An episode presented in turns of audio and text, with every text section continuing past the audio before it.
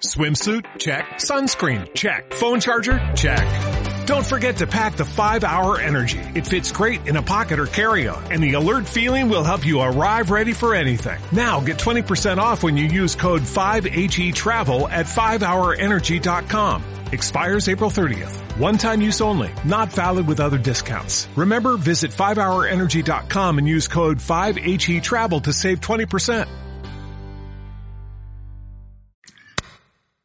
¿Qué tal? Muy buenos días. Yo soy Hugo y será un gusto compartir con ustedes los próximos 7 minutos.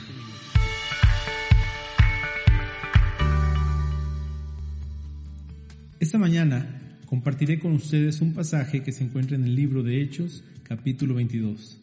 Acompáñame a leer los versículos del 24 al 29. La multitud estuvo escuchando a Pablo hasta que pronunció esas palabras. Entonces levantaron la voz y gritaron, bórralo de la tierra, este tipo no merece vivir. Como seguían gritando, tirando sus mantos y arrojando polvo al aire, el comandante ordenó que metieran a Pablo en el cuartel. Mandó que lo interrogaran a latigazos con el fin de averiguar por qué gritaban así contra él. Cuando lo estaban sujetando con cadenas para azotarlo, Pablo le dijo al centurión que estaba allí, ¿Permite la ley que ustedes azoten a un ciudadano romano antes de ser juzgado? Al oír esto, el centurión fue y avisó al comandante. ¿Qué va a hacer usted? Resulta que ese hombre es ciudadano romano. El comandante se acercó a Pablo y le dijo, Dime, ¿eres ciudadano romano? Sí, lo soy. A mí me costó una fortuna adquirir mi ciudadanía, le dijo el comandante.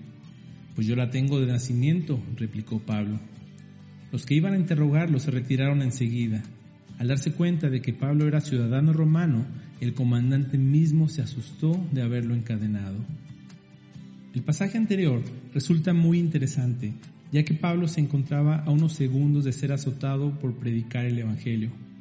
Toda persona que tenía la ciudadanía romana gozaba de un alto estatus social y recibía diversos privilegios de los romanos como el derecho a voto, el derecho a participar en la política y el derecho a apelar ante el Tribunal Supremo de Roma encabezado por el emperador, entre otros privilegios.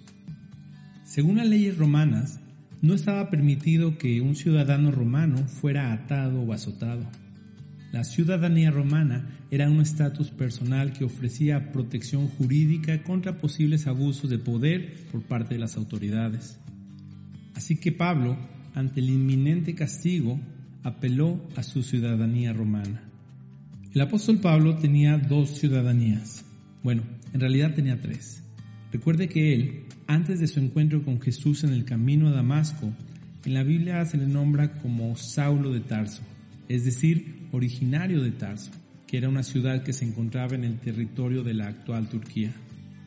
Siendo judío, Saulo había obtenido la ciudadanía romana desde su nacimiento.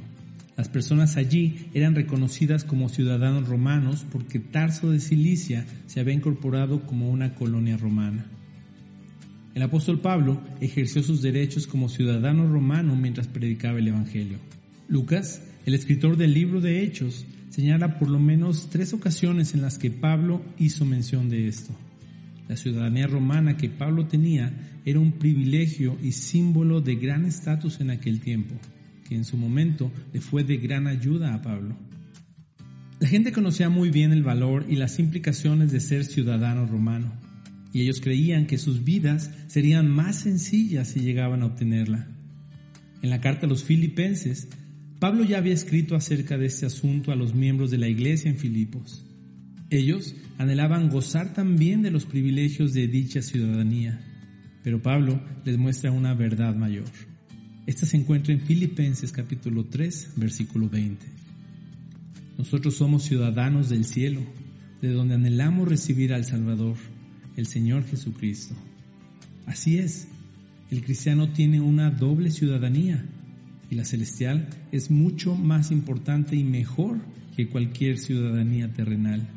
Eso es lo que Pablo estaba diciendo.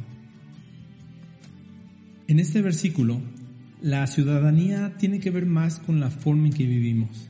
La palabra ciudadanía usada por Pablo significa actuar como un ciudadano. Recuerde, somos embajadores de Cristo aquí en la tierra y de acuerdo con esta posición tenemos la responsabilidad de representar al cielo y de dar un mensaje celestial a los ciudadanos de este mundo. Esa es la conducta y actitud que se espera de quienes hemos sido llamados ciudadanos del cielo, es decir, usted y yo. Resulta interesante notar que a pesar de que la ciudadanía romana le confería a Pablo ciertos privilegios e incluso lo libró de castigos, Pablo no la consideraba importante, sino que la tenía por basura. Sí, escuchó bien. Ponga atención a lo que él dijo acerca de esto. Y ciertamente aún estimo todas las cosas como pérdida por la excelencia del conocimiento de Cristo Jesús mi Señor, por amor del cual lo he perdido todo y lo tengo por basura para ganar a Cristo y ser hallado en Él. Filipenses capítulo 3 versículo 8. El apóstol dijo que todas las cosas las estimaba como basura, incluyendo su ciudadanía romana. Esto debería animarnos a apreciar y valorar aún más nuestra ciudadanía celestial. Aunque vivimos en esta tierra, no es aquí a donde pertenecemos. Por tanto, no deberíamos de apegarnos a las cosas materiales que en ella hay, o afanarnos por aquellas cosas que representan ciertos privilegios como ciudadanos de algún país. Nuestra mirada debería estar enfocada en nuestra verdadera patria, en el lugar donde moraremos eternamente. El reto para esta mañana es a que pongamos en el orden correcto nuestras prioridades y que nos consideremos como peregrinos y extranjeros en esta tierra. Nuestro tiempo aquí es limitado. Recuérdelo siempre, estamos solo de paso. Agradezca por la ciudadanía celestial que Jesús le otorgó por medio de su muerte y resurrección y viva cada día dignamente como un habitante temporal de esta tierra y que está a la espera del regreso de nuestro gran Dios y Salvador Jesucristo. Deseo que tenga un excelente domingo y que Dios bendiga grandemente su vida y la de los suyos.